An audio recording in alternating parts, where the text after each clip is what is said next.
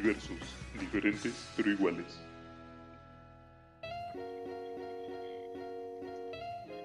Hola, sean bienvenidos a este podcast titulado Diversos. Yo soy Steph Barrientos y el día de hoy Yayo Monrock, Jorge Cabrera y Juan les vamos a hablar sobre la cultura y la diversidad sociocultural.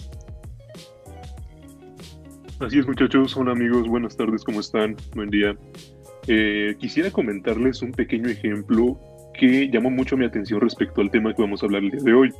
Saben, eh, como saben, hemos pasado por una pandemia, se ha cumplido ya un año formalmente de, lo que sería la cuarentena, y un amigo mío en la semana me platicaba un dato muy curioso, resulta que se compró unas pantuflas, ¿no?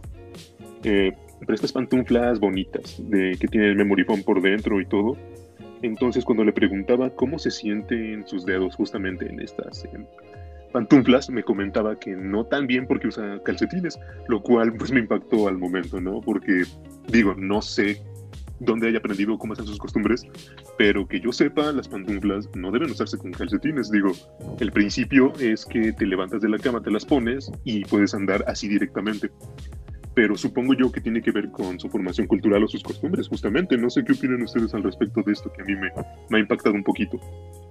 Lo que mencionas es un ejemplo muy chistoso, y fuera del aire comentábamos otro ejemplo que tiene que ver con la manera en la que comemos.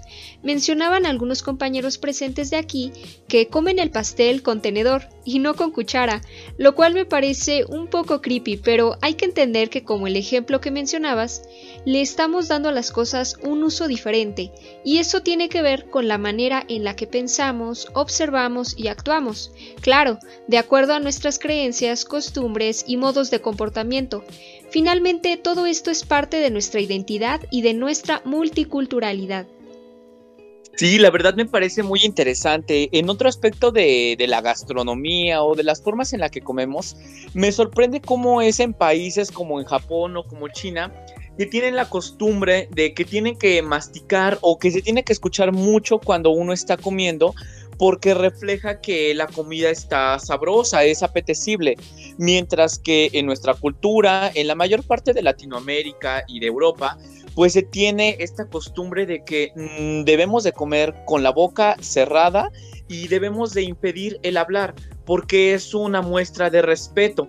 También vemos que en otros lados comen con palillos chinos, en otros lados no pueden meter para nada la, las manos a la comida y mientras que en México vemos que es muy fácil comer a lo mejor con una tortilla o con un taco y estamos incluyendo. Entonces la cultura es muy importante y varía mucho dependiendo desde el punto en donde nos localicemos.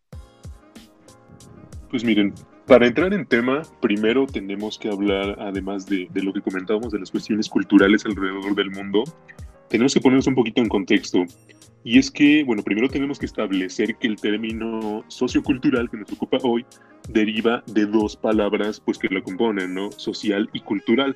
Entonces tenemos que entender primero que social se refiere a lo perteneciente o, relativo a la sociedad, es decir, el grupo de personas que comparten una misma cultura, que interactúan entre sí y que conforman una comunidad. Mientras por otra parte lo cultural es el conjunto de sus modos de vida y pues de sus costumbres. En los años 60, el marco del pensamiento y la acción de la UNESCO se transformó.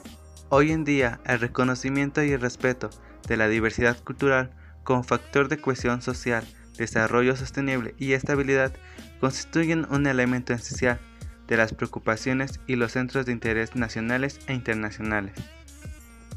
Sí, estos intereses en teoría deben ser procurados por todas las personas al aceptar que exigimos en un mundo tan diverso es decir, la diversidad cultural refleja la multiplicidad y la interrelación entre las culturas que existen en el mundo y que por tanto forman parte de un patrimonio común de la humanidad.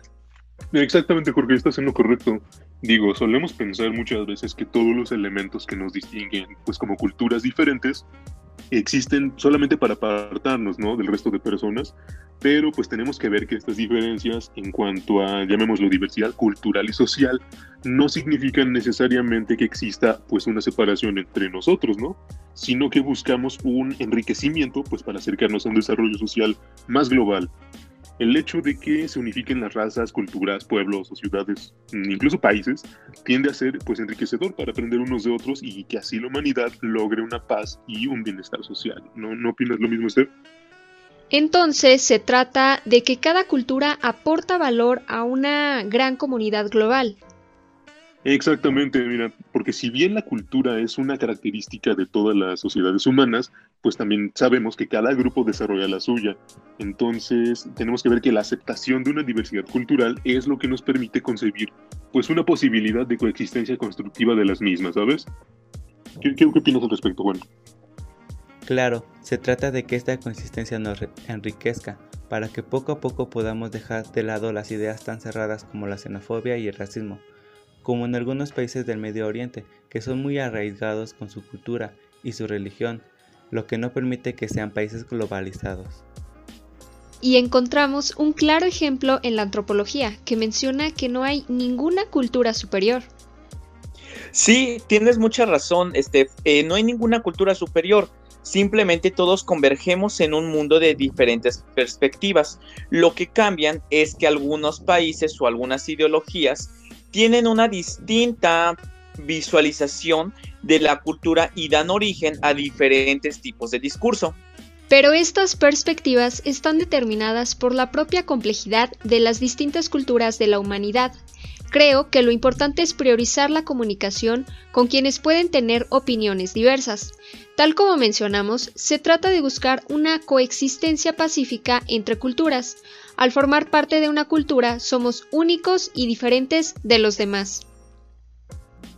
Creo que sí, eh, ese es un punto muy importante, pero pues tenemos que considerar que esas diferencias no deben impedirnos interactuar e intercambiar ideas. Digo, finalmente se trata de que como lo que somos una sociedad global, todos podemos, eh, podamos aportar y que nos enriquezcamos culturalmente. Sin duda alguna, todos debemos participar cuando se trata de cultura, especialmente en nuestro país. Debemos de aceptar que hay multitud de opiniones, culturas, ideologías, costumbres, creencias, tradiciones, gustos, en fin, tolerar es permanecer en una lucha continua entre lo que pensamos que está mal en el otro y lo que debemos defender en nuestra vida ante el otro. Es preferible cambiar la tolerancia por la aceptación total y plena de la diversidad que hay en los demás, respetar las diferencias, aprender de ellas y crecer gracias a esas diferencias. El día en que las diversas sociedades se acepten entre sí partiendo desde la tolerancia, habremos avanzado en gran medida y se habrá dado un gran paso. En efecto, se afirma que la tolerancia consiste en el respeto y la aceptación de la rica diversidad de culturas que existen en el mundo, de nuestras formas de expresión y mentalidades para la convivencia entre unos y otros. Correcto, mira, la diversidad cultural debe reconocerse como un principio, eh, un principio mediante el cual eh, legitimamos todas estas diferencias culturales para así obtener una sana convivencia entre pues, todos nosotros como individuos. Tal como alguna vez exclamó Rigoberta Menchú, el respeto a la diversidad es un pilar en la erradicación del racismo, la xenofobia y la intolerancia. Finalmente, todos formamos parte de una sociedad global. Gracias a todos por su atención. Hasta la próxima diferentes pero iguales.